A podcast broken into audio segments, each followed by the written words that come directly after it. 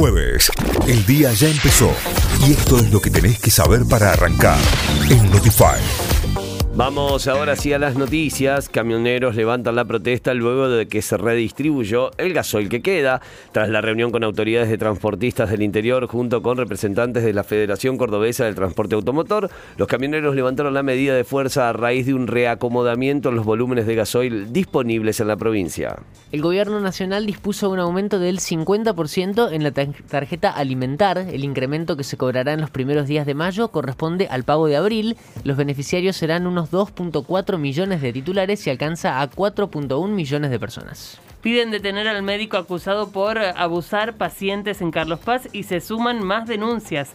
La Fiscalía de Instrucción de Villa Carlos Paz pidió la detención del médico que fue imputado la semana pasada como supuesto autor de abuso sexual sin acceso carnal.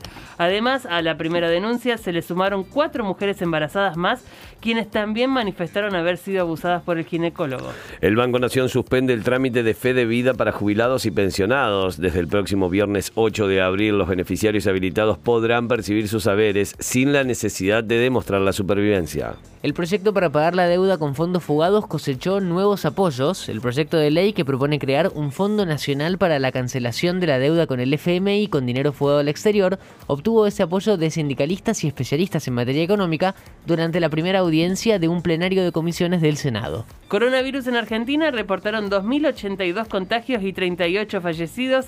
La cartera sanitaria indicó que son 466 los internados con coronavirus en unidades de terapia intensiva, con un porcentaje de ocupación de camas de adulto del 37,7% en el país. Muchacho, traiga vino, juega talleres. Debutó con triunfo en la Copa Libertadores. La T venció 1 a 0 la Universidad Católica de Chile por eh, en su primer partido en la Copa Libertadores 2022. El gol de Talleres, que vuelve a jugar la fase de grupos del certamen después de 20 años, lo convirtió Héctor Fertol y además River derrotó 1 a 0 Alianza Lima con gol de Matías Suárez. Hoy por el grupo C se enfrentan Estudiantes y Vélez.